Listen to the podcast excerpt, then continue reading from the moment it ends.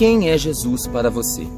Quando Jesus esteve aqui na terra, ele confundiu a muitos, porque ele era totalmente diferente do modelo de líder religioso que eles estavam acostumados.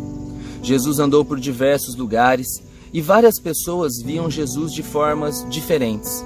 Uns viam como o filho do carpinteiro, um homem comum, e por este motivo Jesus não pôde realizar muitos milagres na vida deles. Outros experimentaram curas, então para estes Jesus era um médico divino. Alguns viam Jesus como um profeta, aguardavam que ele fosse um líder político, outros diziam que ele era simplesmente louco, porque se dizia filho de Deus.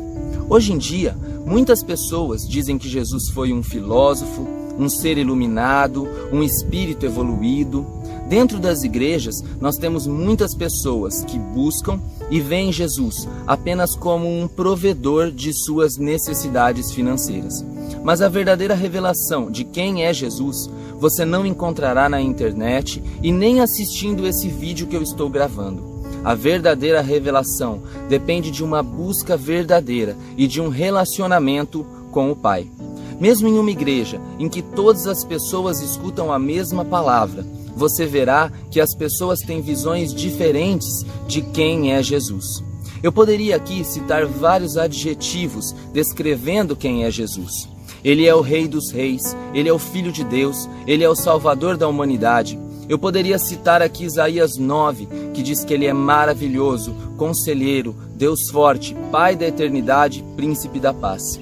Mas se você não tiver uma revelação de Deus, de quem é Jesus, estes adjetivos não passarão de palavras vazias para você. É por isso que neste vídeo eu não pergunto quem é Jesus, mas sim quem é Jesus para você. Em Mateus 16, Jesus pergunta para os seus discípulos: Quem dizes que eu sou? Pedro lhe responde: Tu és o Cristo, o Filho do Deus vivo. Pedro não usou aqui de raciocínio lógico para chegar nesta conclusão. Jesus mesmo disse: Eu dou graças, porque não foi nem carne nem sangue que te revelou, mas meu Pai que está nos céus. Nenhum homem pode por si só reconhecer que Jesus é o Deus vivo encarnado, se Deus não lhe revelar.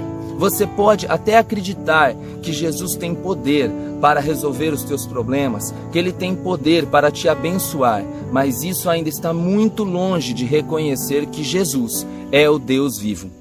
Para você ter esta revelação, saia do meio da multidão. Pare de ouvir a multidão. A voz do povo não é a voz de Deus. Se isso fosse verdade, a multidão não teria gritado diante de Pilatos para crucificar a Jesus. Portanto, busque a Deus verdadeiramente, busque ter relacionamento com Deus e Ele te mostrará realmente quem é Jesus. Deus te abençoe poderosamente.